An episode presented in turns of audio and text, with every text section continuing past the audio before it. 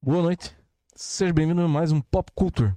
Oi. E estamos aqui nessa noite para discutir quem são os gregos, de onde vêm, para onde vão, onde vivem e do que se alimentam. Isso mesmo. Cara, nós estamos nós até discutindo, discutindo, nós tava, o professor que comentou, nós tinha, nós, quando nós estávamos montando a pauta, a gente esqueceu que a gente está em época de Olimpíada, né, cara? E que me, melhor momento, melhor momento para nós falar de gregos, né, do que no meio de uma Olimpíada, né?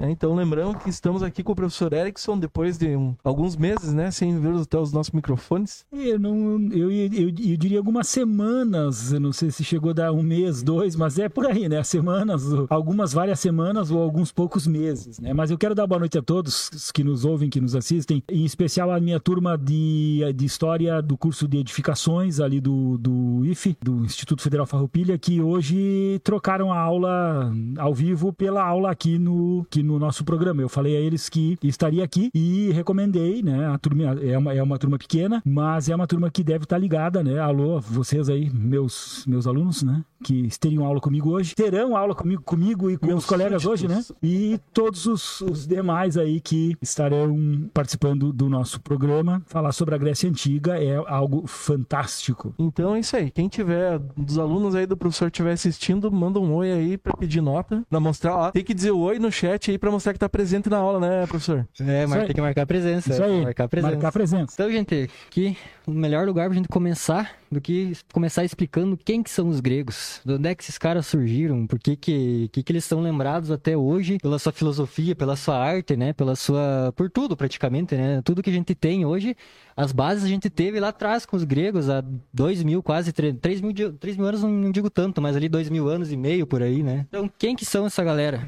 Deixa eu só começar falando assim, o... eu lembro de, uh, no ano 2000, quando nós celebramos os 500 anos do Brasil, né? eu lembro de um programa que eu assisti sobre Portugal, sobre o descobrimento, coisa e tal, e nesse programa tinha uma professora de história que dizia que nós brasileiros, todos nós brasileiros, somos um pouco portugueses também embora a gente não se dá conta disso. E agora eu lembrei dessa frase dela para dizer que nós ocidentais somos também um pouco gregos. Não nos damos conta disso, mas a civilização ocidental carrega em si a Grécia Antiga. Pelo menos um pouquinho da Grécia a Antiga. essência, né? Nós somos um pouco gregos também, mesmo muitos de nós não, a gente não, não fica sabendo disso. Eu fiquei como professor de história, não sou um, um helenista. O, que, que, é, o que, que é um helenista? É um especializado na Grécia Antiga, né? Porque nós que trabalhamos com a, a educação básica, o ensino médio, no meu caso, a gente é um clínico geral da história, né? A gente aprende um, um pouco de, de tudo, tudo né? e tenta ensinar um pouco de tudo. Nós não nos especializamos é, numa, numa, numa parte da história como os professores universitários geralmente atuam. Mas eu fiquei emocionado, por exemplo, ao,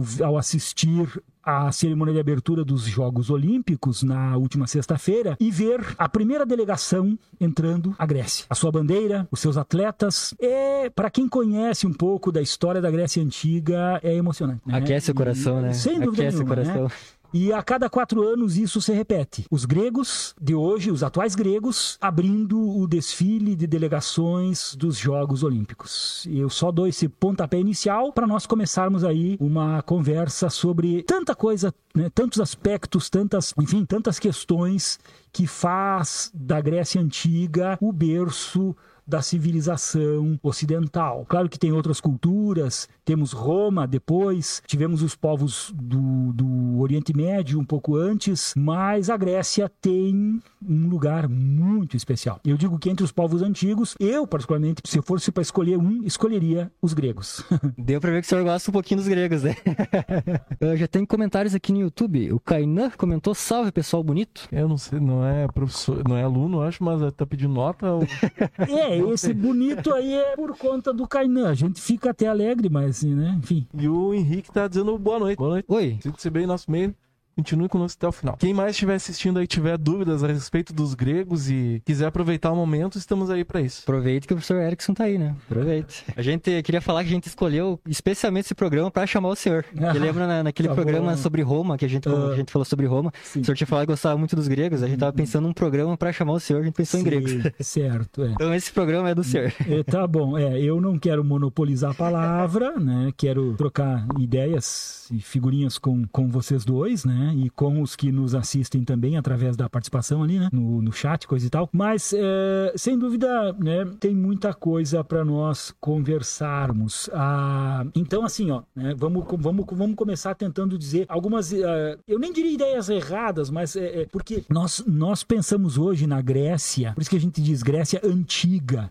A Grécia antiga não é a Grécia hoje, moderna, contemporânea. diferente, O né? território É o mesmo. é, praticamente, o mesmo. é. né? A Grécia antiga ela, ela tinha até um território maior, porque ela, ela, ela ocupou Colônias. colônias fora da Grécia, né? No sul da Itália, por exemplo, a Magna Grécia, né? E, enfim, por boa parte da, do mar Mediterrâneo ali, né? Havia colônias gregas. Então, a Grécia antiga, eh, geograficamente, era maior o seu território do que a Grécia atual. O próprio idioma é muito diferente. O grego antigo é diferente do grego atual, né? Embora os caracteres sejam os mesmos, o alfabeto eh, eu creio que é o mesmo, mas o- as palavras e o sentido eles têm muita diferença. Uma coisa que nós temos que assim deixar já claro para início de conversa é que não havia uma Grécia, um país, uma unidade como nós temos hoje. Hoje nós temos a Grécia, a capital Atenas, né? E na época eles não eles não diziam nós os gregos, eles diziam nós os atenienses, nós, os ateni- é, espartanos, nós os coríntios, nós nós os, isso e, e- e assim por diante. Né? Porque não havia uma unidade política, não havia um império, uma monarquia. O território da Grécia ele é uma grande é um grande arquipélago também, né? Sim, né? as ilhas do Mar Egeu, sendo a maior ali a ilha de Creta, né? Creta, enfim, Creta. É, e aquele pontilhado de ilhas, né? de- Mais de mil ilhas, se não me É, engano. isso. É.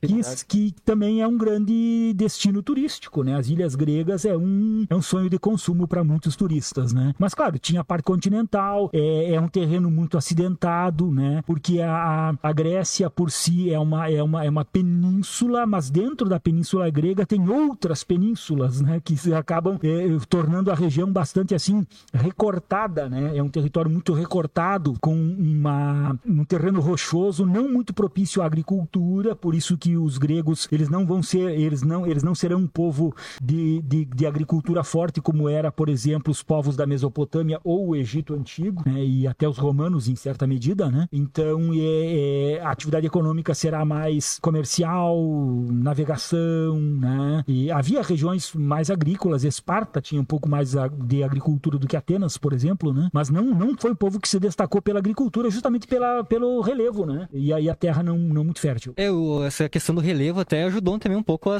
a sobrevivência, entre aspas, né, do- dos gregos ali, dos helenos. A- e, a, e, a, e dificultou a união das cidades, né? Era, era- eram cidades isoladas, escondidas atrás de montanhas e, e repartidos em penínsulas e ilhas e coisa e tal. Isso contribuiu para para polis, né? Para que as polis, que as cidades, Cidades se tornassem estados, estados. Aquilo que hoje a gente pode chamar, cada cidade era, era como se fosse um país hoje, né? Isso que eu acho mais legal quando eu paro pra estudar, tipo, a Grécia Antiga. Tipo, mesmo eles não sendo uma, tipo, um país unido, né? Um reino unido, eles têm, tipo, eles teve toda essa importância, né? Porque cada, como cada, cada cidade-estado era uma cidade, uma cidade gigante, né? Então, cada cidade-estado tinha os seus pontos, tinha o seu pessoal importante. Cada cidade-estado nasceu seus filósofos também, né? This is Sparta! Eu acho que é interessante falar um pouquinho o que, que é uma polis, né? Pra quem tá assistindo a gente, não... a gente fala em cidade-estado e o pessoal não sabe muitas vezes o que, que é, né?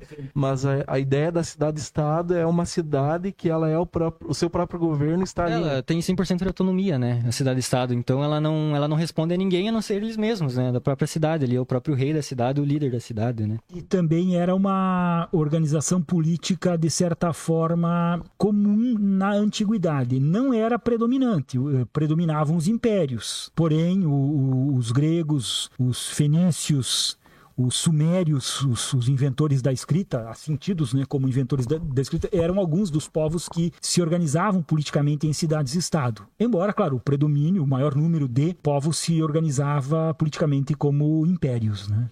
enfim, reinos onde havia um, uma extensão territorial bem mais ampla, né? Uma coisa também que eu acho legal, que mesmo eles sendo divididos assim, ah, eu sou espartano, eu sou ateniense, mas eles, tipo, se aceitavam como uma cultura só, né? Os helenos, né? O que achei legal também estudando é que Heleno, eu não sabia disso, eu fiquei sabendo há pouco tempo atrás, que Heleno vem do, do herói grego, que lutou, acho que ele era filho de, não lembro, ele era filho de um, de um do herói de, de um rei de, de, Troia, se não me engano, que fugiu ali pra, pra região da Atenas, não lembro. E ali que eles meio que, a origem mitológica, na verdade, do nome Heleno, que ele fugiu ali pra uns lados, foi meio que aquela história de Roma. Ele fugiu e a galera adotou o nome e ficou por isso, né? Somos os helenos agora. É, eu, eu também não, não, não pesquisei muito a origem da palavra Heleno e Hélade. Eu sei que é, esse era o nome que os gregos se davam a si mesmos. Na, na língua grega, né, nós podemos dizer que Heleno significa grego. É, até hoje é assim, e, né? É, e isso, e Elade significa Grécia, né? O termo que nós usamos, Grécia e grego, foi eh, veio do latim. Foram os romanos que, que deram esse nome, né? Mas quanto à origem, o significado, eu, eu confesso que não também não é, mas é, foi por aí mesmo que, uh -huh, do, do herói grego Heleno, que veio hum, dos helenos. Sim, sim. E o Henrique disse: não sou mais aluno do professor Erickson, mas estou marcando presença nessa aula. Olha aí. Legal. Vai que um dia, né, tem algum cursinho com o professor, né? Retorne, né? Sempre é bom. This is Sparta! A Grécia, hoje a gente lembra a Grécia como o berço da democracia, né? O berço, da, a gente lembra também da República Grega, né? Da, grega não dá para dizer, né? Mas a República Ateniense, né? Que foi a que mais marcou do, do, berço da democracia, né? A democracia, ela meio que, ela surgiu ali com, na verdade, são três nomes ali pro pai da democracia, digamos assim, né? É Euclides, não, Euclides não, Sófo, não, Sófocles não, desculpa, Péricles. É, o, o nome mais famoso é Péricles, né? Teve outros que o antecederam, mas eu acho que o que fica, assim, consolidado quando se fala nisso, Péricles que foi é, assim tão importante que o período em que ele governou é conhecido como o século de Péricles, né? Mas antes assim, eu só gostaria de mencionar um pouquinho a mais na, na origem, né? Porque é interessante, a gente fala em, em, em polis, em várias cidades divididas e coisa e tal. Apesar disso, havia uma, uma identidade deles como helenos, né? Mas eles eles nascem, eles surgem isso na, vamos chamar assim, da, da pré-história da Grécia antiga, de pelo menos quatro povos diferentes, né? Que são os aqueus, jônios, eólios e dórios, né? E inclusive as cidades-estado elas se originam de grupos diferentes, né? Enquanto Atenas vem, se eu não me engano, dos dórios, é, eu não me é recordo bem, acho que, é, acho que a, a, Atenas veio dos dórios,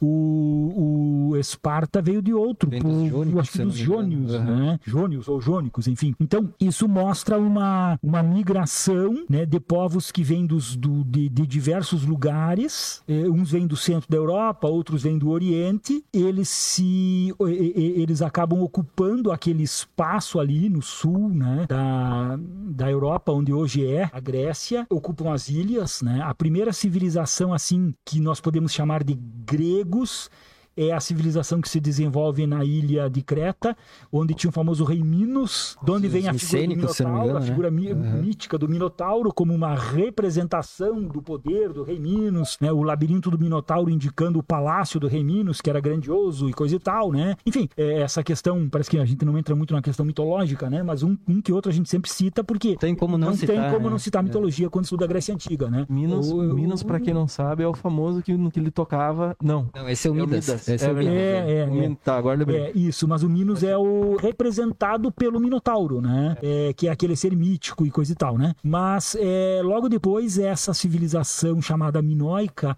ela é conquistada pelos habitantes de Micenas, que é a civilização micênica, né? E aí é fácil de confundir. Uma é, uma é minoica, outra é micênica. Micenas já fica no, no continente né? Minos, a Minóica é na ilha, né? A, a, a maior ilha do, do, Não é a maior ilha do Mediterrâneo, mas é a maior ilha da, do, do Mar Egeu, ali da, da, da, região, né? E aí vem o pessoal do, do, do continente e, e, conquista o, a civilização minoica. Isso é representado quando o Minotauro é derrotado pelo Ariadne e Teseu, acho que é isso, né? Quando a civilização minoica perde para a civilização micênica. Pois bem, aí, uma vez essa civilização micênica dominando a região, aí começa o período que é retratado nas obras clássicas de Homero, a Ilíada e a Odisseia, né? Aí tem o período da, das guerras contra Troia, né? As guerras dos, dos gregos contra os troianos. E aí, sempre na aula, eu pergunto aos alunos o que, que vocês acham, o cavalo de Troia existiu ou não existiu? né?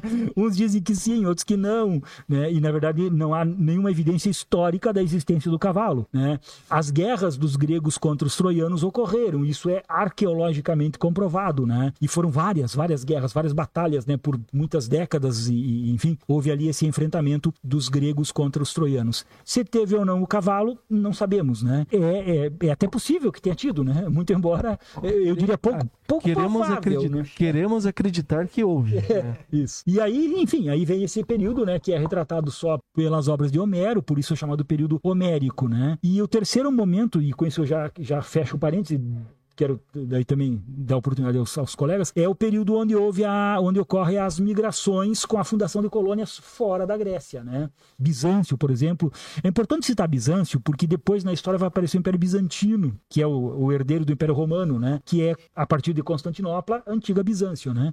E as colônias em toda a volta do Mar Mediterrâneo ali, né?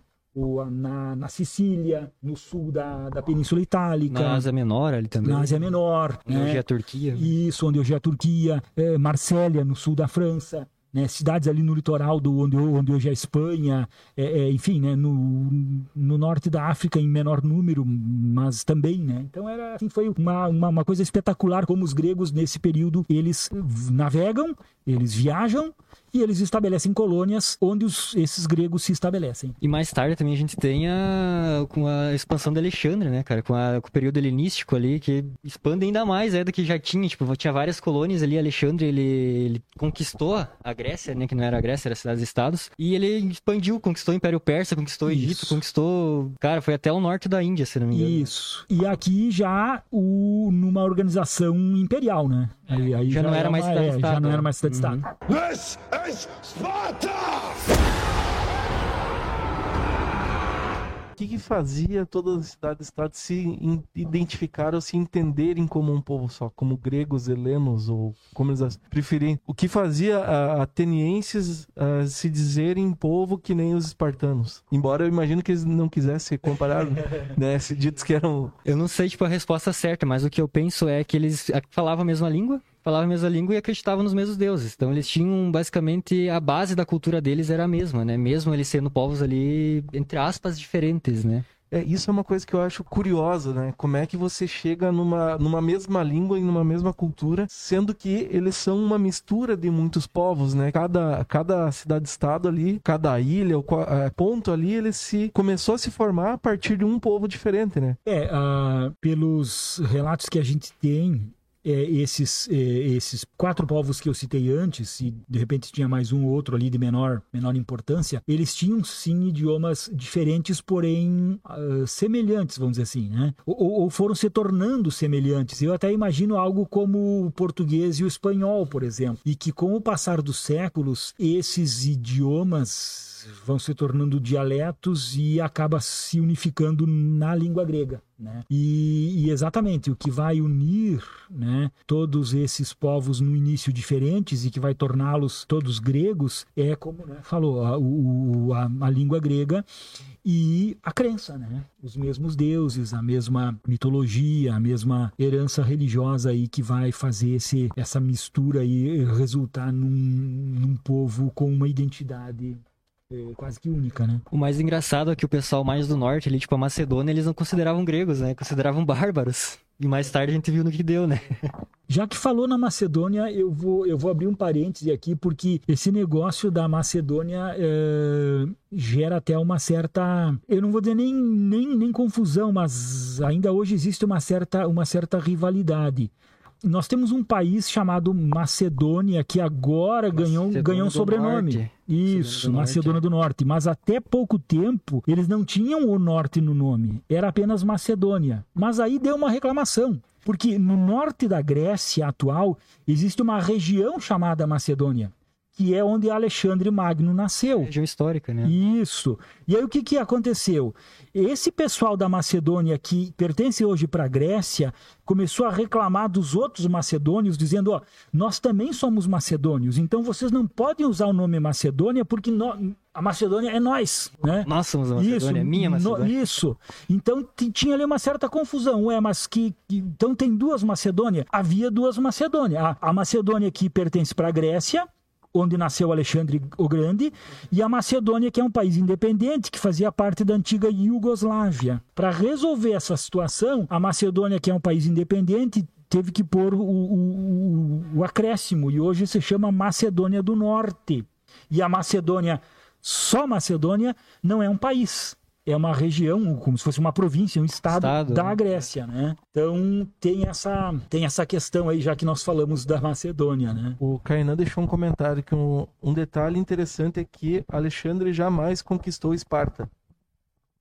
Se eu não me engano, tu pode me corrigir, Canan. ah, Roma também nunca conquistou Esparta, né? Conquistou? Se eu não me eu não lembro agora onde é que eu tava lendo, mas é que, tipo, ele, os espartanos, eles meio que aceitaram ser conquistados e, tipo, eles não, não houve guerra, não houve briga ali com os espartanos. Então a galera ali, o- a Roma, Roma ali deixou Esparta ter o seu exército, criar o seu exército, desde que seja leal ao imperador. Ou ao... É, eu, eu não, não tenho esse, esse detalhe, né? Não, não, não, não saberia sobre essa, essa particularidade. Quando começou ali, logo no início, o Império de Alexandre, ele foi varrendo do mapa todos os seus adversários, né? E a Grécia foi o primeiro. Só que a Grécia foi assim como já como uma unidade. Ele, ele, ele acabou unificando a Grécia, porque depois da guerra que opôs Atenas e, e Esparta, nós, acho que nós vamos falar isso meio que é, cronologicamente, Estavam né? meio que quebrados Isso, ali, né? e justamente. eh, Atenas, que perdeu a guerra, estava quebradona. E Esparta, que venceu a guerra, estava quebradinha, vamos dizer assim, né? Ou seja, não sobrou ninguém para contar a Todo história. mundo saiu perdendo, Isso, né? Todo mundo saiu perdendo. E aí, aproveitando-se desse enfraquecimento de todos, vieram os macedônios de Alexandre e tomaram conta do pedaço. Né? Que ali a região ali da, da Grécia, ela, ela tinha acabado de sair das guerras médicas, saiu das guerras médicas, foi pra guerra do Peloponeso ali, que foi Esparta e Atenas. Ali a Macedônia ficou só observando o pessoal brigar e eles se aproveitaram do momento e conquistaram tudo. Fica a observação de que quando falamos em guerras médicas, não estamos falando em guerras hospitalares. Não é, não Não é são o- médicos brigando no bisturi, né? médicos e enfermeiros, né? Um abraço para todos aí que nos ouvem e estão cuidando bem de todos os pacientes de Covid e de tudo que é doença, né? This is Sparta!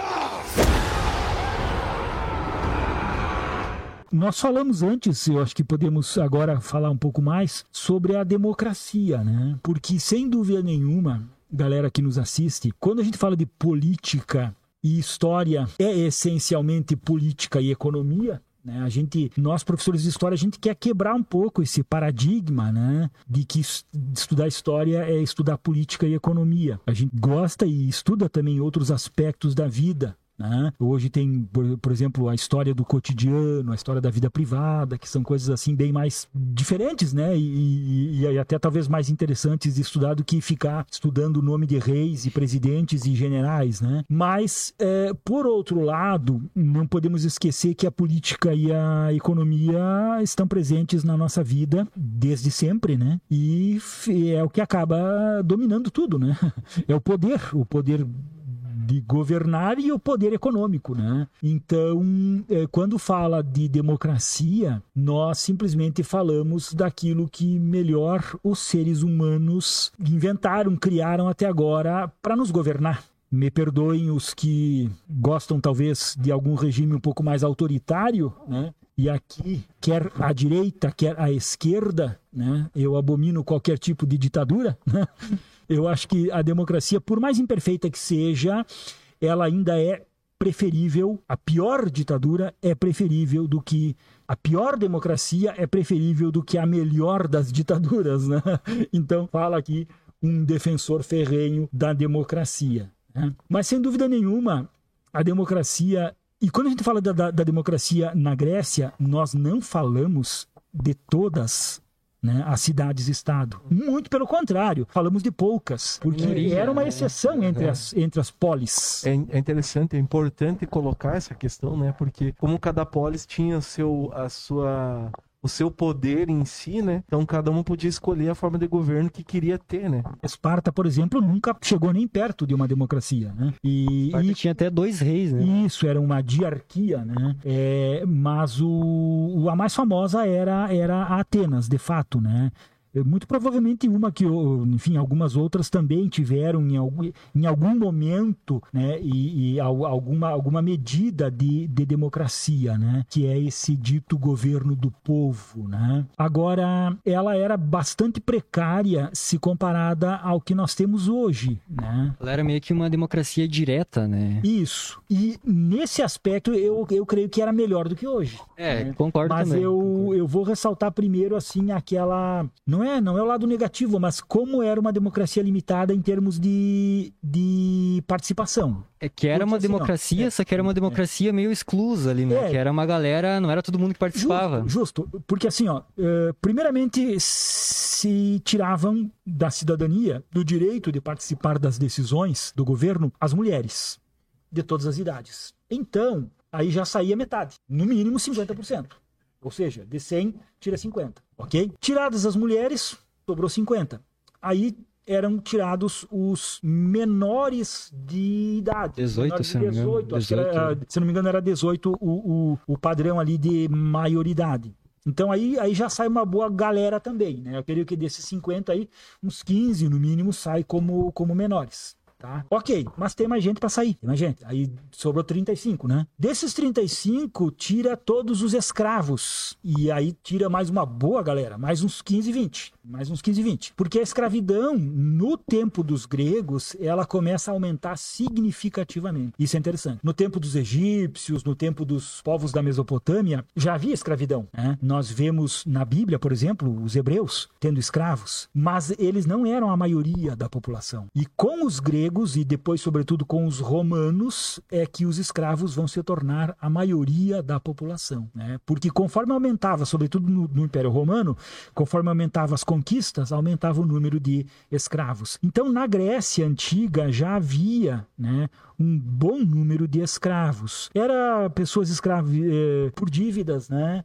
E alguns também povos conquistados. Eh, mas, enfim, tiramos os escravos. Daí sobrou em torno de, sei lá, uns 15, 20. Mas ainda tem mais um grupo para tirar, que eram os estrangeiros.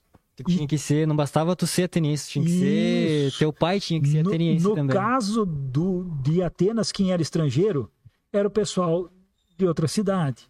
Era, o- era, era o pessoal de, de Condor, Pejuçara, Santa Bárbara, como Não se fosse nós que aqui nem- em Panambi, né? Não era que nem Roma, né? Roma, sabia falar latim, já era considerado. Já podia ser já, considerado ah, já- eu sou cidadão romano porque eu Não, falo latim aqui. É interessante. A Bíblia menciona, por exemplo, que o apóstolo Paulo tinha cidadania romana e ele era natural de Tarso, ali na Ásia Menor, para aquelas bandas ali, né? Mas muitos, né, que, muito longe de Roma, o apóstolo Paulo era um cidadão romano. Com os gregos não tinha essa conversa, né? Então, e não bastasse ele nascer em Atenas, mas os seus pais também tinham que ter nascido. Então, resumindo tudo isso, tirando tanta gente como tirava, no fim das contas, só sobrava 10%. Então, a gente questiona, né? Era uma democracia, mas era uma democracia muito limitada. Porque, no fim das contas, da população sobrava apenas 10%. Mas, mesmo assim, era um avanço em relação a outros regimes, como o regime espartano, por exemplo. Que era uma, a elite da elite da elite que governava a cidade, né? This is Sparta!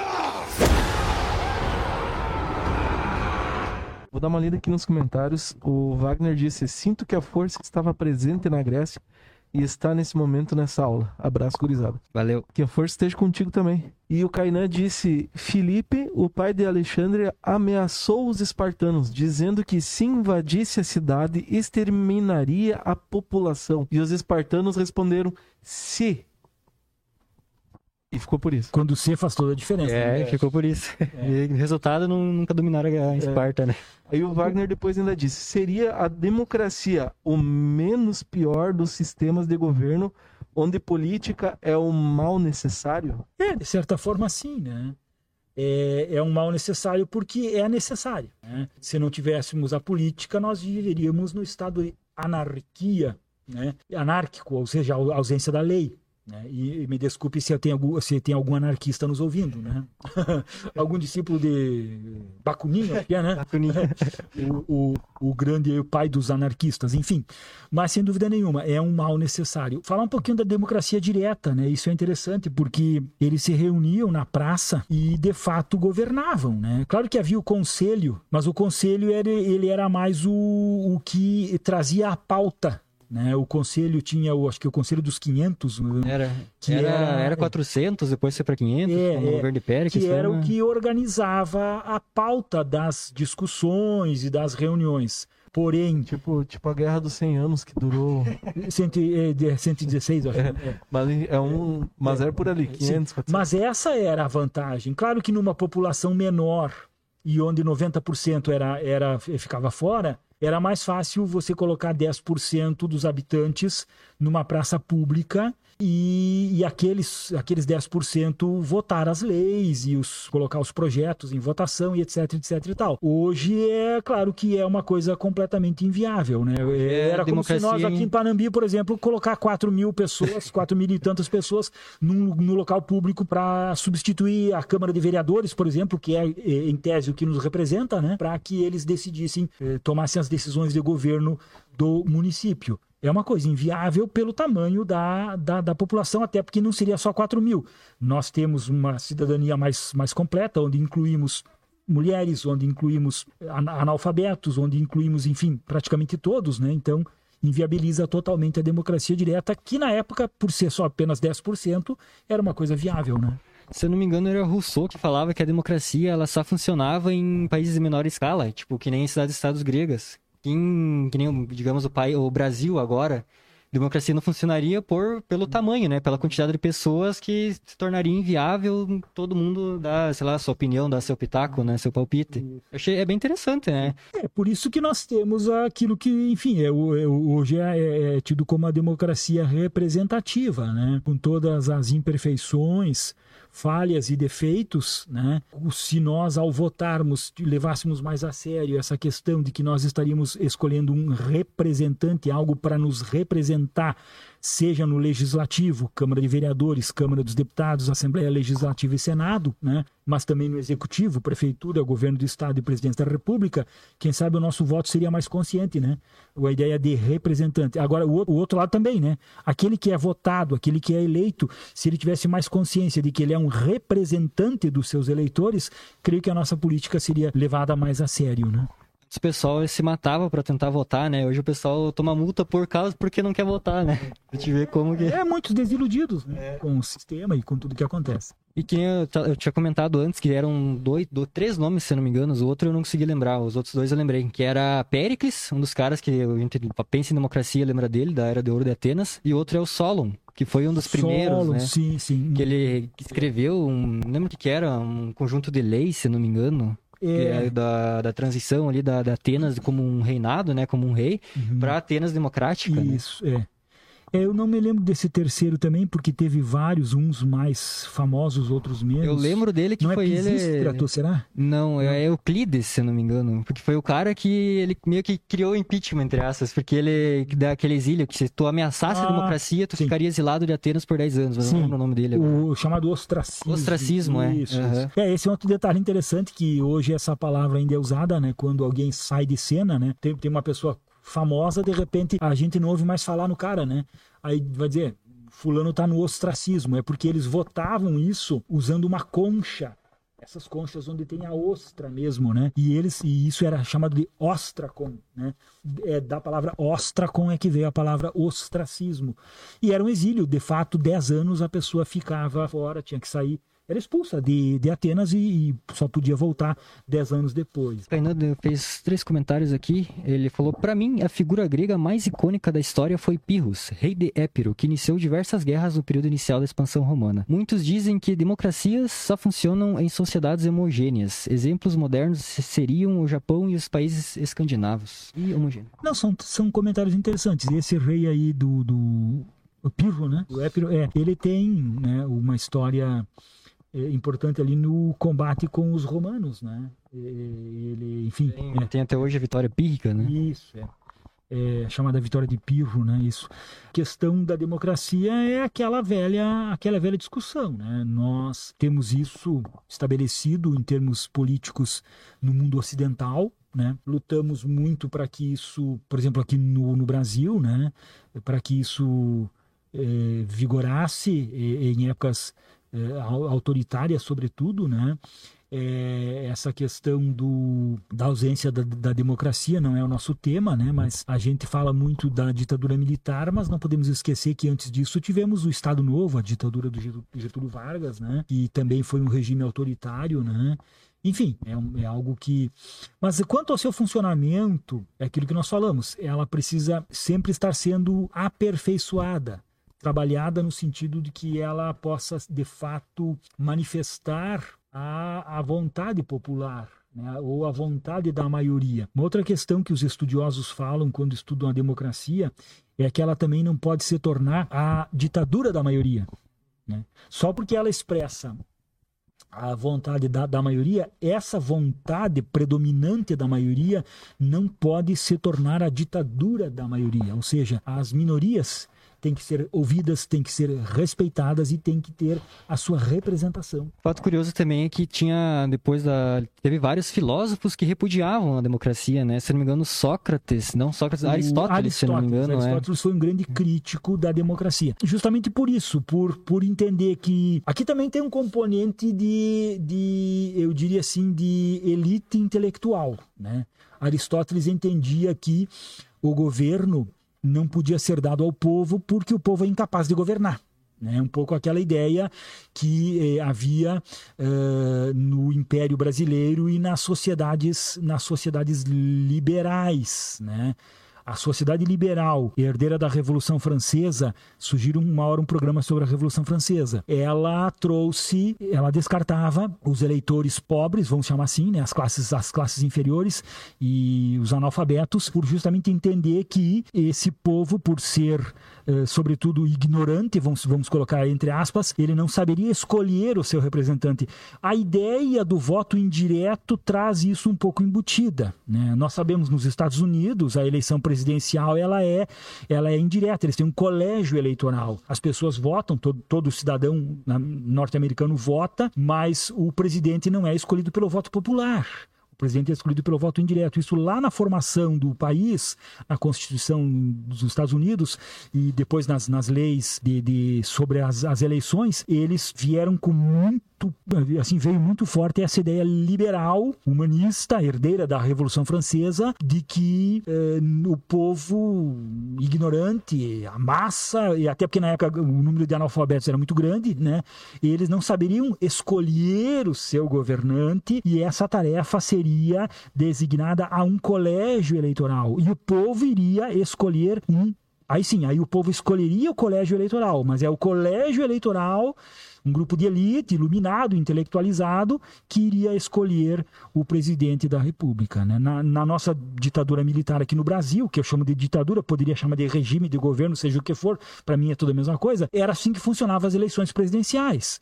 Era o colégio eleitoral. Para mim, isso não é nada democrático né? ou é muito pouco democrático, porque eu creio que nós não, não podemos ex excluir a pessoa porque ela tem menos cultura ou menos poder econômico. This is Sparta!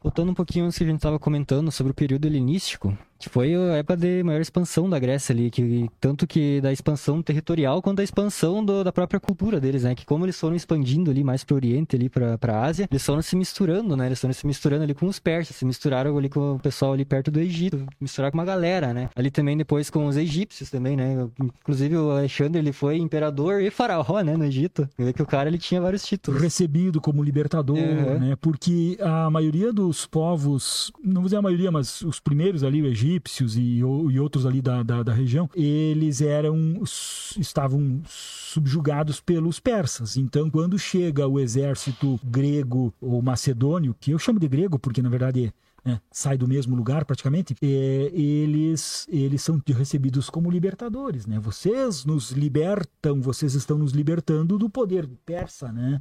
Então tem toda essa questão mesmo do, do Alexandre como libertador, né?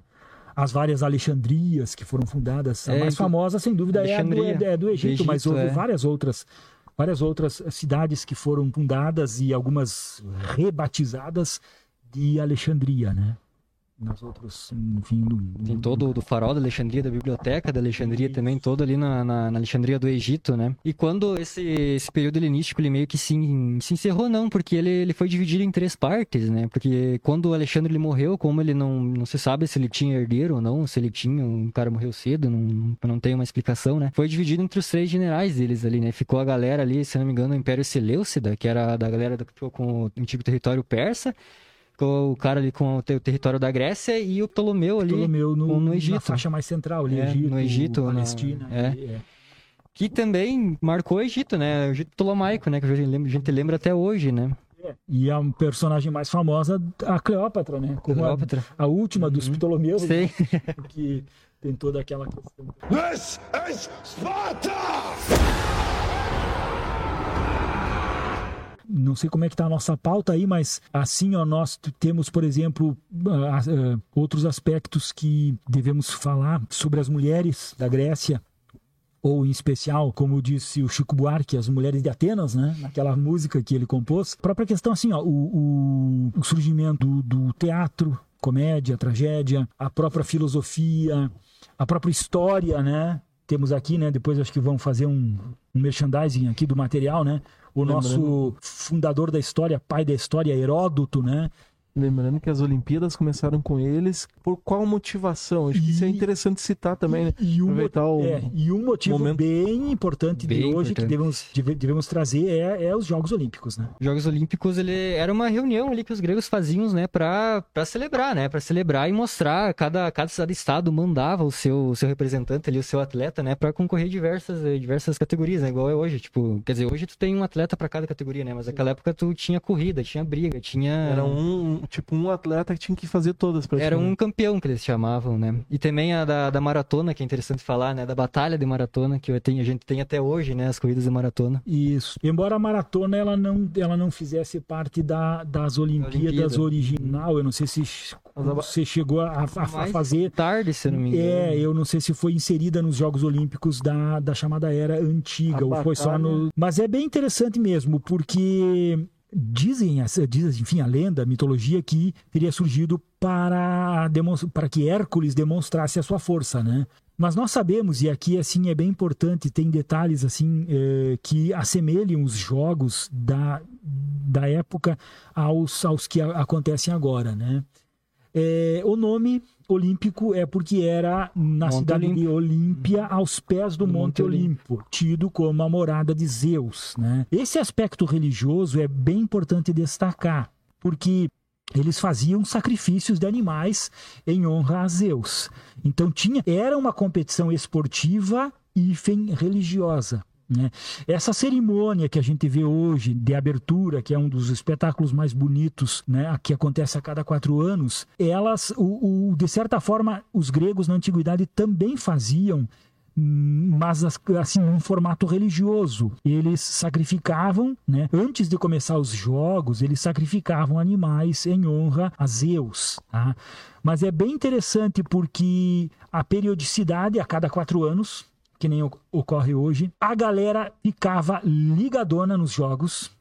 Era, eles tinham um estádio, um, um anfiteatro, vamos chamar hoje de, de estádio, um anfiteatro, é, não exatamente igual ao Coliseu Romano, mas algo parecido, que recebia 40 mil pessoas. Era a capacidade do anfiteatro de Olímpia. E a cada quatro anos, pessoas de todos os lugares da Grécia iam para a Olímpia e durante cinco dias, que era a duração dos jogos, eles ficavam assistindo e torcendo pelos seus atletas. E cada cidade e estado enviava ali o seu, o seu representante, o seu, o seu atleta. Então, no primeiro dia havia essas, esses sacrifícios de, de animais, né, em honra a, a Zeus e etc e tal. E no segundo dia começavam as competições, né, que eram bem poucas, né? Era, tinha corrida, tinha luta, depois tinha o, o arremesso de, de, disco, arremesso de dardo, algumas coisas assim. E, e no, isso era no segundo e no terceiro dia. No quarto dia eram as corridas de carros,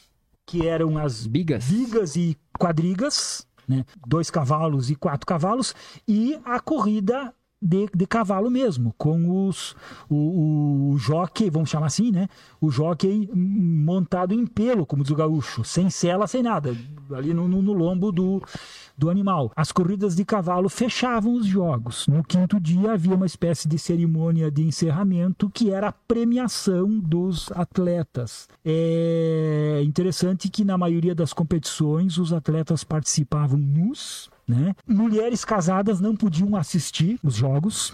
Esse público de 40 mil pessoas, e lotava, era 40 mil pessoas, todo, todas as, as, as edições, as, os relatos que, que, que, que, que, temos, é que era lotado. É, é, mulheres solteiras eram permitidas, porque eles entendiam que a mulher solteira, ao ver o atleta nu, se conscientizaria da importância do casamento e os gregos valorizavam o casamento. Mulheres casadas não eram permitidas porque já eram casadas e vendo um atleta nu ela poderia, né, cair na tentação do adultério. Então, né, isso era algo assim muito interessante. E os atletas premiados, né, eles, eles tinham uma certa honra. O, claro que o prêmio em si não era medalha nem de ouro, nem de prata, nem de bronze, até porque não tinha segundo e terceiro lugar. A premiação era só para o primeiro colocado mas ele recebe, ele era, eles eram aclamados com palmas e coisa e tal, né?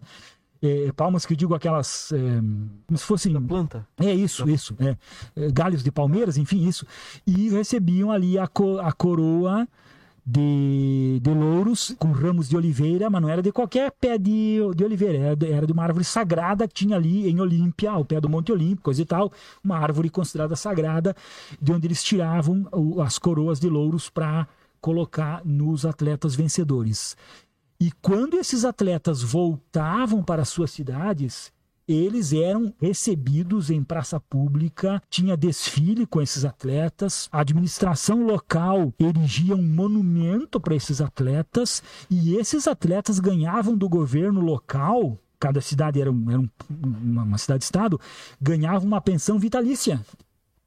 Interessante o atleta ganhar, o, o, o, atleta vencedor das Olimpíadas ganhava uma pensão vitalícia do seu do seu governo local, como Era se fosse um do seu governo. Né, Sim, sem dúvida nenhuma. Então assim, ó, tem aspectos muito interessantes dos jogos, né? E ele, ele aconteceu por, por séculos, por foram quase que quase que 1200 anos porque a primeira edição é do ano 776 a.C., se eu não me engano, e a última edição é de 394, 392, alguma coisa depois de Cristo. Então ele dura aí quase 1.200 anos, a cada quatro anos, periodicidade certinha. Uns dias antes de começar os jogos, os governos, enfim, de todas as cidades-estado, determinavam que se tivesse alguma guerra, algum conflito, para a guerra, para o conflito, para ir por alguns dias, porque agora são os dias da celebração dos Jogos Olímpicos. Eu fico imaginando eh, somente a força religiosa, vamos dizer assim, a força da fé daqueles, daqueles gregos para de, de fato poder eh, causar tamanho impacto, né? É, porque eles, eles paravam as guerras. Eles paravam as brigas entre cidades, estado e, e coisa e tal. 40 mil gregos viajavam, né? Era uma festa, era uma, era uma, era uma celebração, era algo assim espantoso. Eu, eu, eu, eu, eu leio esses relatos e fico, fico imaginando como isso, né? E, e, e, aí a gente vê hoje os Jogos Olímpicos, né? É, é, como eu disse, é algo assim, é algo fantástico, né? Como que eles conseguiram, né? Claro, é, agora os chamados Jogos Olímpicos da Era Moderna, né? Graças à iniciativa de um francês, né? A partir de 1896 é que eles voltaram, né? Mas, ou seja, quantos anos então, né? Parou lá no fim do século IV, me ajudem na matemática, 1400, mil, é, 1400 anos depois, né? 1400, 1500 anos depois, não, até um pouco mais, né? 1600, 1700 anos depois, voltou o, o, os jogos, né? Com toda essa, claro, agora nós não temos essa essa conotação religiosa, ainda bem, porque senão ia dar briga, né? É, eu acho que nem tem como ter. É, né? nem tem como ter, né? É só o esporte, de fato, o mundo, Esporte o pelo planeta. esporte mesmo. This is Sparta! E o da batalha de maratona é que teve a batalha, a guerra de Mara- a batalha de maratona ali que foi numa praia, na praia ali pertinho de Atenas, em que ali na- nas guerras médicas que a gente falou antes, né, que os persas eles estavam invadindo a Grécia, Atenas ali se prontificou para defender a, a praia de maratona ali. E quando terminou a batalha, na verdade, antes de começar a batalha, eles mandaram um soldado até Esparta Pra tentar pedir ajuda dos espartanos. É, daí Chegou lá, o cara falou, cara, não tem como nós ir, né? Não dá, não dá tempo de nós chegar lá, né? Como é que a gente vai imobilizar todo o nosso exército em tão pouco tempo pra chegar até Esparta? E o cara voltou todo correndo, tra... correndo não sei, né? Não sabemos como é que foi, mas ele refez o trajeto pra voltar, avisando que não ia ter reforços, então eles estavam por si só. Depois que acabou, na verdade ele, ele chegou depois que acabou a batalha já. E quando ele chegou, ele recebeu a notícia que eles venceram a batalha e ele foi, ele saiu correndo espalhando para todas as outras cidades e estados que a, a, a guerra ali, a batalha foi vencida pelos atenienses. E depois que ele correu, o senhor falou de 47? 42, né? 42 quilômetros, ele infartou, morreu, caiu duro no chão. E aí se originou essa competição que fecha os Jogos Olímpicos, né? Que é a famosa maratona, a mesma distância do, da corrida desse soldado mensageiro na época. É, é interessante é, como que foi é, encerrado esses Jogos Olímpicos na, naquela época, enfim, na, na antiguidade.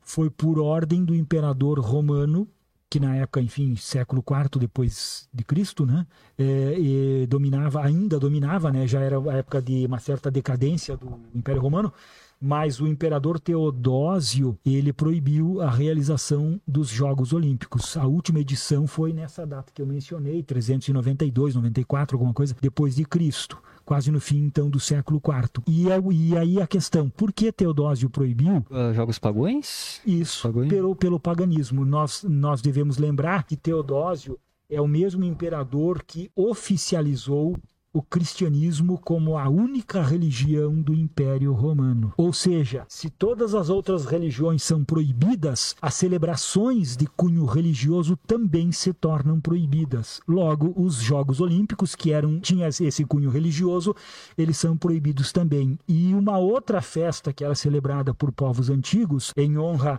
ao início do inverno no hemisfério norte, que era celebrado ali na noite de 24 para 25 de dezembro, também foi proibida. O, a festa ali do chamada festa do sol, né, o solstício de inverno, coisa e tal, é, e aí foi substituída pelo Natal cristão. Então vejam, né? Mudou de nome, né? Mudou de nome, né? Escolheram porque talvez eles entendessem que não iam ter força legal, assim, de, de, de lei, né, para proibir a festa, e aí transformaram a antiga festa do sol ali na, no Natal cristão.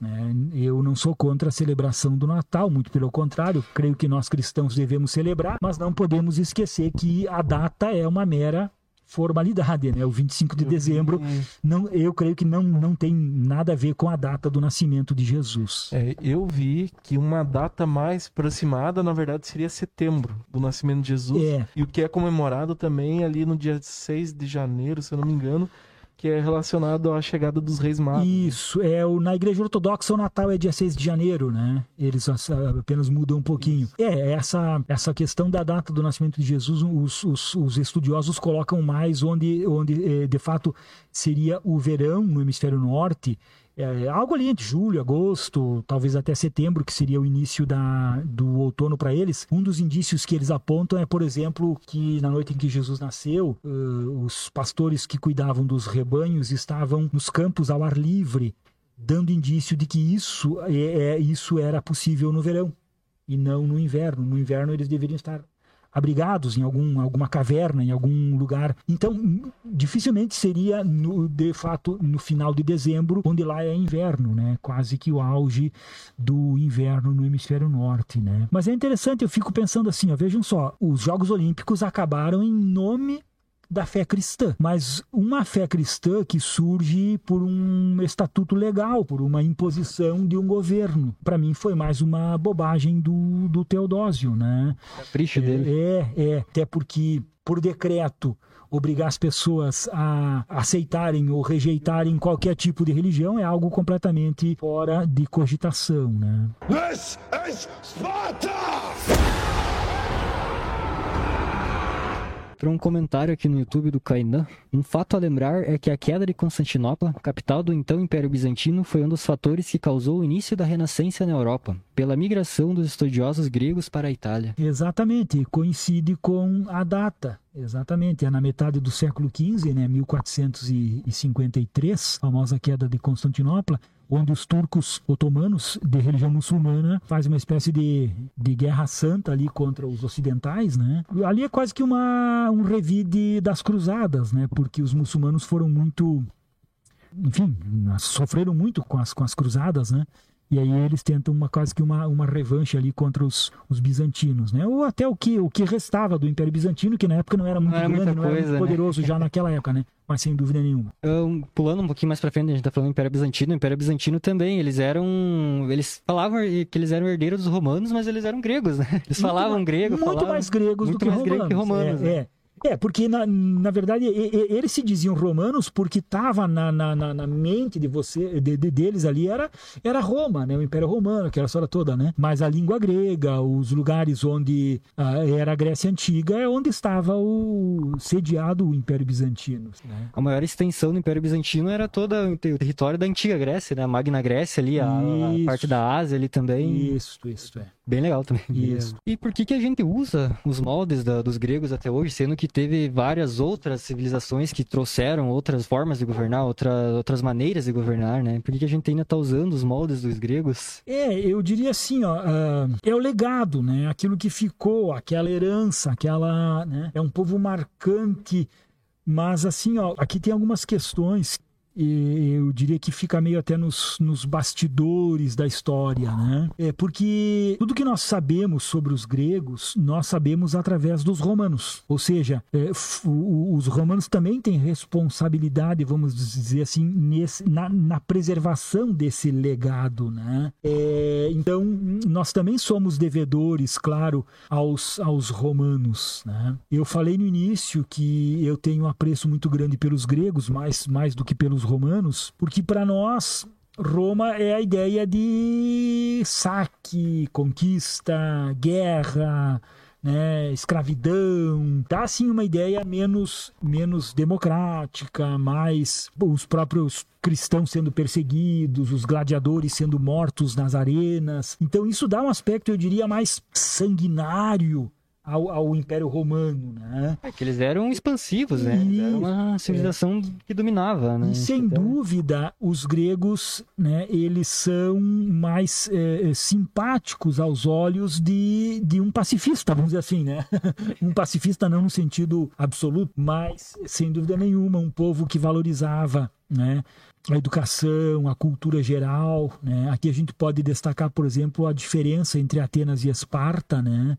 Enquanto que Esparta eh, valorizava a guerra, a militarização, a atividade física, né? As mulheres de Esparta eram eh, educadas para terem corpos saudáveis, para gerar filhos saudáveis que no futuro fossem, fossem soldados fortes, né? Não que Atenas descuidasse desse aspecto físico, mas isso não era o mais importante para os atenienses. O mais importante era o homem todo, o cidadão, né? Eles queriam não apenas um soldado forte e valente, mas eles queriam um soldado, isso em Atenas, né? Eles queriam um soldado forte, valente e inteligente, vamos dizer assim, né? Claro. Cidadão, educado, que, que valorizasse, por exemplo, o, o teatro, a filosofia, a história, o teatro, né? O teatro é outro aspecto assim, um outro legado dos gregos, né? Ele também surge com uma conotação religiosa, ele também é, é Honra a Dionísio, né? e- Isso, eles faziam também eh, cerimônias e até sacrifícios também de animais antes das apresentações, né? Mas, claro, depois ele se descola desse, desse aspecto religioso. É aquilo que eu digo, né? A comédia grega, e aí temos eh, Sófocles, Eu, Eurípides, se eu não me engano, né?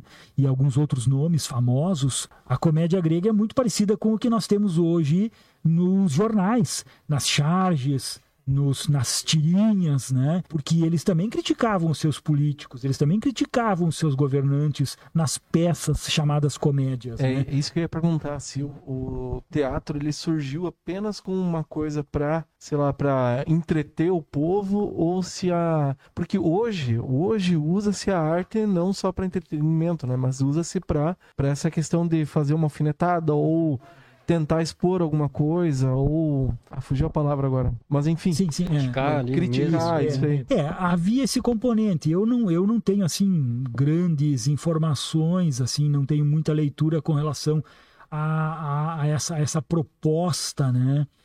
Mas, é, como eu disse, eu sei que ele surge como uma com essa conotação religiosa, como quase tudo na época, né? Tinha esse componente religioso e ele acabava é, atraindo um público, né? Que era um entretenimento, né? Mas tinha também, claro, por por outro lado, essa função, né? Sobretudo a comédia, né? Que era da, da alfinetada nos, nos governantes, né? Aí, por exemplo, eu não saberia responder se havia uma certa liberdade de expressão, né? Na época, porque algum. Tu já pensou um, uma peça, uma comédia criticando Péricles, né? O famoso Péricles. Será que ele ia gostar dessas alfinetadas, né? Temos temos uh, governantes que não gostam muito, né? Aliás, eu diria que nenhum governante gosta de ser criticado, né? nenhum governante tem apreço pela crítica, né? Então, eu não sei assim como é que era essa questão, né? Se não havia uma espécie de censura nessas peças, né? Eu creio, assim, a história não registra muito esse tipo de, de impedimento, né? Desses, eu sei que, né? Por exemplo, a, a própria palavra sinceridade, né? Vem do teatro grego também, porque eles usavam uma máscara de cera.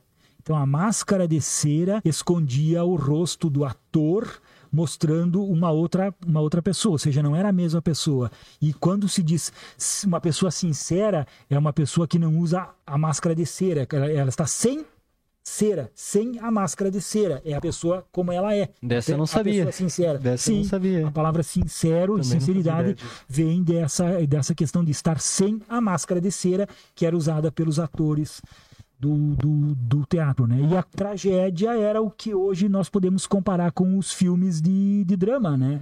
Baseado às vezes em fatos reais, claro, normalmente era uma, era uma, era, era, era uma ficção, mas levava né, normalmente os, os, os espectadores às lágrimas, né? Como nós às vezes também derramamos lágrimas assistindo algum drama, algum filme dessa, né, desse gênero aí, né? This is Sparta!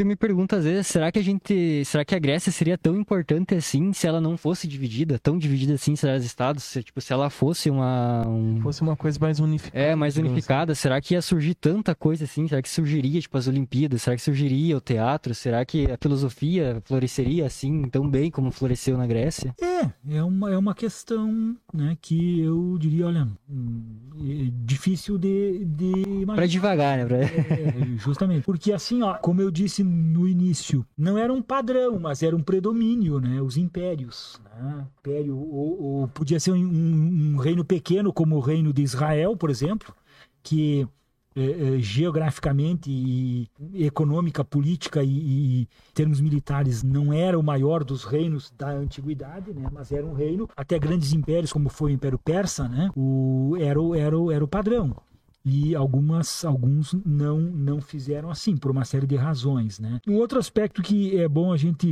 também mencionar era assim a situação da mulher na Grécia antiga, né? Bastante discriminada, bastante que quando a gente fala hoje, né, de sociedade patriarcal, isso nos leva ao predomínio do machismo, né? E aí eu sempre digo assim, ó, né? Tem pessoas que falam mal do movimento feminista e das feministas, né? E inclusive dizem que isso aí acaba também eh, prejudicando as próprias mulheres. Não querendo entrar nesse debate, que é um assunto completamente diferente do que nós estamos eh, tratando aqui hoje, mas é, eu, eh, eu sempre coloco assim: eu creio que todo movimento ele surge como reação a algo que existe. É, que é a lei da física, ação e reação, né?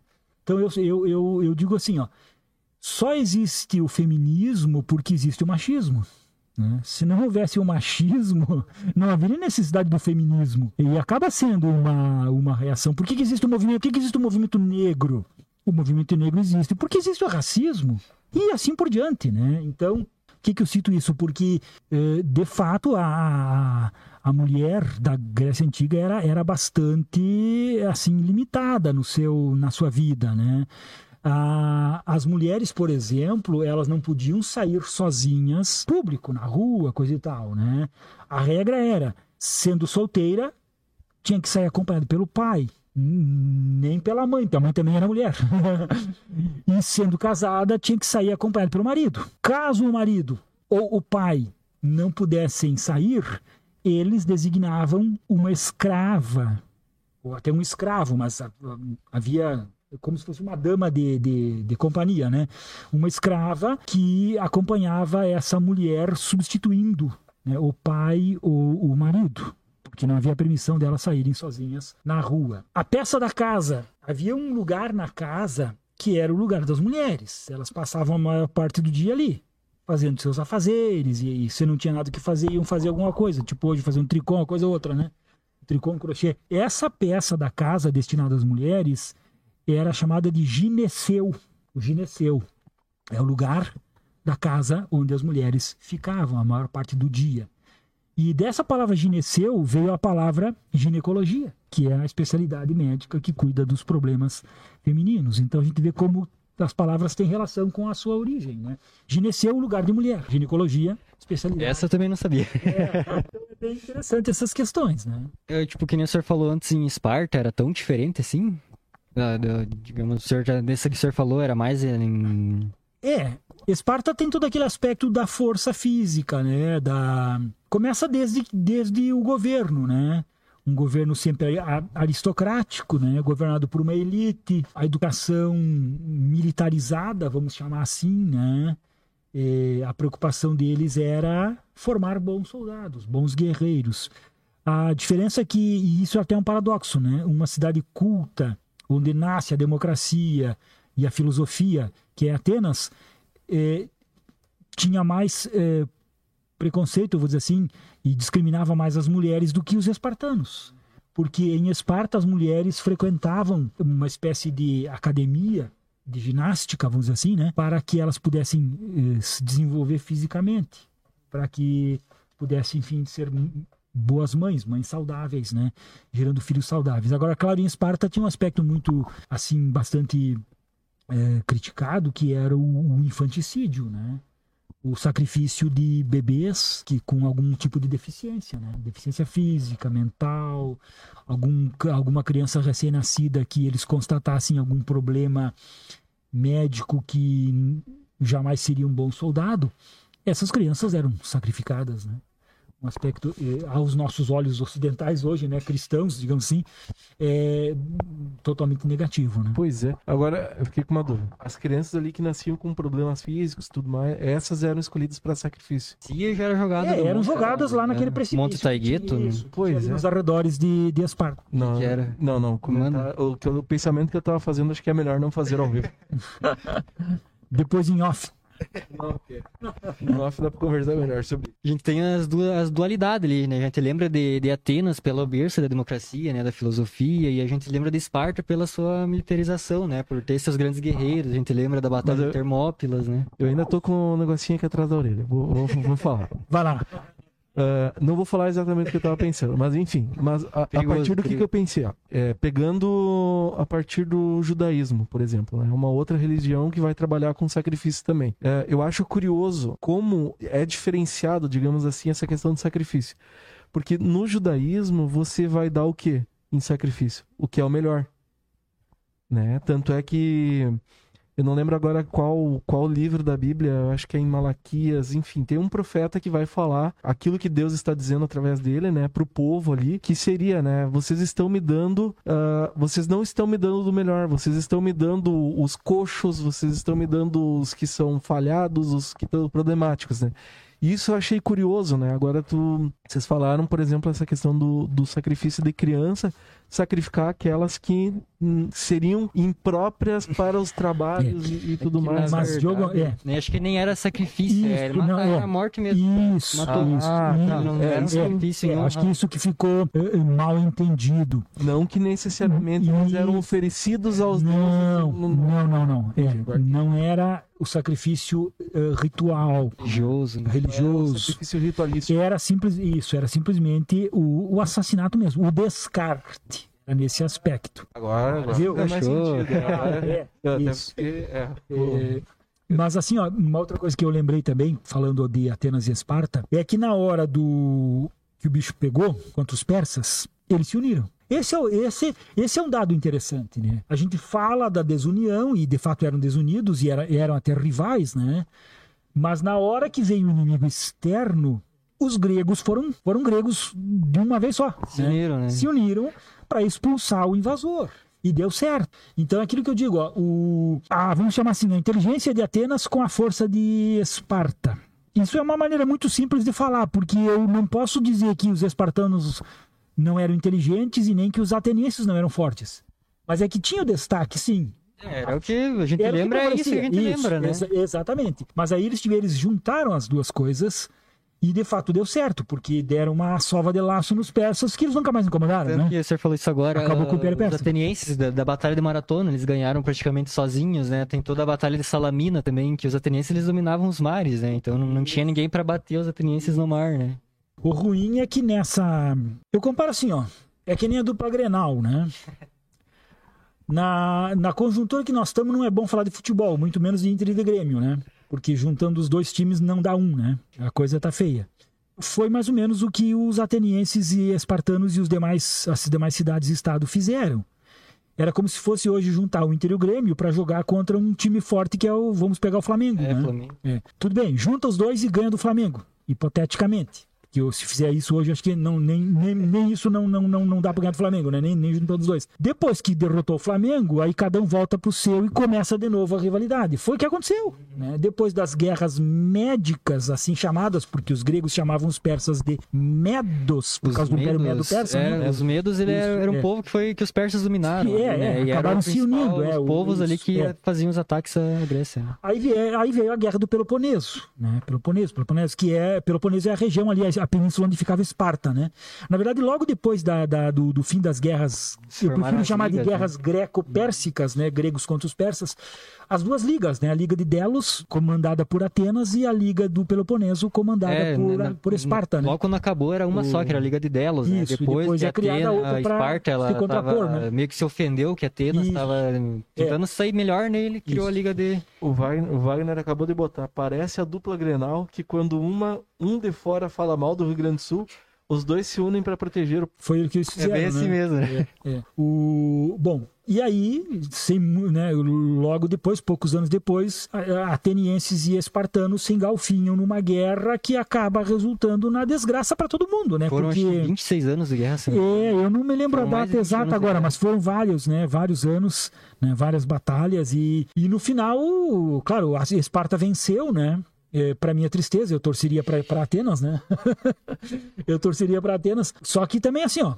o- depois de todo mundo entrou em declínio, né? Atenas perde- entrou logo em declínio porque perdeu a guerra. Depois, poucos anos depois, Esparta também entrou em declínio e aí vieram os macedônios e tomaram conta de todo. É, a gente, a gente Do normalmente pedaço, fala de assim. Grécia, a gente só lembra de Esparta e Atenas, né? Mas teve muitas outras cidades-estados, né? Tipo Corinto, teve Épiros também, que a gente falou antes, né? A própria Macedônia também, né? Isso, né?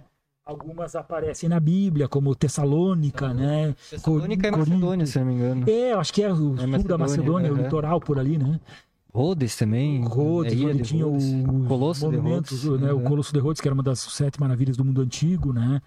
É, Micenas, que era mais antiga, enfim, própria Olímpia, sede dos jogos, né? Mas eh, Argos era uma outra das cidades-estado, né? Argos também. Enfim, né? Ah, ah, nas ilhas ali, naquelas. Era uma infinidade, uma Isso, infinidade. pontilhada de ilhas, né? Também havia ali as suas eh, polis, né? E, enfim. This is Sparta! Então acho que dá pra nós ir encerrando, né, Diogo? Depois dessa aula que a gente teve aqui de Grécia Antiga o professor. Que já dá pra. O pessoal né, mandou bastante o Eu, Caio. eu, eu fiquei mais acompanhando a aula. né? É. acompanhando a aula. Ah, eu sempre, o é, falar, é, né? eu sempre digo, a gente conversa, a gente debate, a gente aprende uns com os outros, né? Cada um tem a sua, ah, o seu conhecimento, as suas, as suas informações e a gente vai compartilhando, né? E como eu disse, né, está sempre todo ano a gente fala sobre esse esse tema, esse assunto e claro a gente sempre vai buscando. A gente acaba elegendo alguns preferidos, né? Quando eh, eu acho que é, em toda a área do conhecimento existe um pouco isso, né?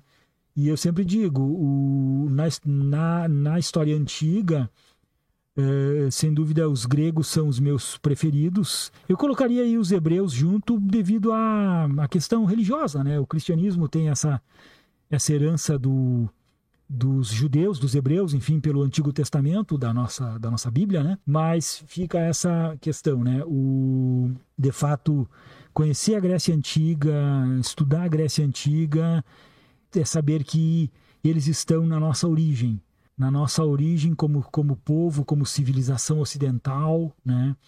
Tudo isso que a gente falou, democracia, filosofia, teatro, história, né? Arquitetura, a gente não, não falou de alguns outros aspectos, né? Os Jogos Olímpicos, né? Do, do, dos, dos principais aí, se, se hoje poderíamos dizer o principal, né? Porque nós estamos em meio a isso, né? E é vibrando, assistindo ali com os nossos atletas, né? Tudo isso teve o seu início lá, naquele povo, naquela época, perdura até hoje, né? Então é, é Os fascinante. caras são. É fascinante, cara. Porque os, olha, os caras são. Saíram num país minúsculo, cara. olha quanto tempo. Nos países mais antigos do mundo. Apenas umas cidades mais antigas do mundo, né? Então aí até hoje, até hoje a gente relembra eles, né? Até hoje a gente comemora os feitos deles, né? A gente, até hoje a gente tem. A gente lembra dos heróis deles, né? Estuda a mitologia, a gente. Cara, infinito. Até hoje a gente também estuda as meditações, a filosofia, né? Então. A Grécia, é que nem o senhor falou, né? Todo mundo tem um pouquinho de grego em si, né? Menos o Kainan que postou lá um comentário dizendo Roman Master Race agora no YouTube. É fanboy de romanos. É. Ah. Fanboy de romanos. É, como eu disse, né? Cada um tem seu preferido, Cada um né? com as suas Cada um, cada um, é. né? Uns mais estranhos que os É, outros. eu né? particularmente gosto muito dos egípcios e já deixo o convite para quando a gente falar sobre os egípcios, o professor tá aí com a gente. Ainda sem, sem Olha data aí. marcada ainda, mas queremos vamos fazer. Um programa futuro, né? Aí. Então acho que é isso, né? Acho que é isso. Isso aí. Se Vamos senhor quiser dar uma. Só dar um tchauzinho então. Obrigado a todos que acompanharam o programa. A galera, a turma aí, não sei se vocês estavam, eles estavam meio, meio preocupados porque eles tinham uma atividade meia grande para fazer, né? E falaram, professor, será que vai dar tempo? Digo, ó, vocês têm uma semana para fazer a atividade, façam antes para na quarta-feira você estar assistindo o programa, né? Enfim, todos que nos acompanharam, um abração aí, até a próxima oportunidade. Agora eu vou, vou largar um negócio aqui, ó, professor. Pra saber quem acompanhou até o final. Né? A gente tá no finalzinho do programa. Quem chegar pro professor Erickson semana que vem, ou sei lá, amanhã, ou manda pra ele no WhatsApp, e falar Grécia maior que Roma, quem falar Grécia maior que Roma, professor, o professor vai saber que acompanhou até o final. Vem, vem aí que vai ter desconto também, né? Fala, fala pra mim, fala pra mim, Grécia maior que Roma, tu vai ganhar um descontinho. Tô rindo por baixo da máscara. Eu tô, eu tô rindo por baixo da máscara. E aí, Kainan, vai tentar o desconto? Então, gente, muito obrigado por acompanhar essa uma hora e meia de programa, né? Até agora. Então, lembrando que semana que vem, né, vão deixando as perguntas, que o programa não vai ser ouvido, vai ser gravado. Se não tiverem perguntas, dúvidas, vão mandando pro Diogo ali no qualquer lugar, Facebook, Twitter, Instagram, tudo, né? Pode ser pelo, pelo Instagram, ou pode ser pelo Facebook da livraria, pode ser pelo Facebook do Pop Culture, pode ser por, pelo WhatsApp também, tanto faz. E nessas mesmas que tu falou agora, tu passa todas as novidades que chega também. Aproveitar se quiser, o pessoal que tá assistindo aí depois, vai estar no Spotify também, né? Então, Então, damos por encerrado o programa essa noite e agradecemos a sua preferência, a sua paciência e a sua audiência. tchau. Que a batalha A da... batalha de maratona é foi uma, uma guerra que eles lutaram correndo. É, a, a- é, a toda velocidade. Agora, com muita Foi, resistência- foi bem, teve, com foi tudo muita cima da hora resistência. Eu mesmo. diria, eu diria mais resistência do que velocidade, né? É, Porque core- 42 quilômetros não é para qualquer um, né? Música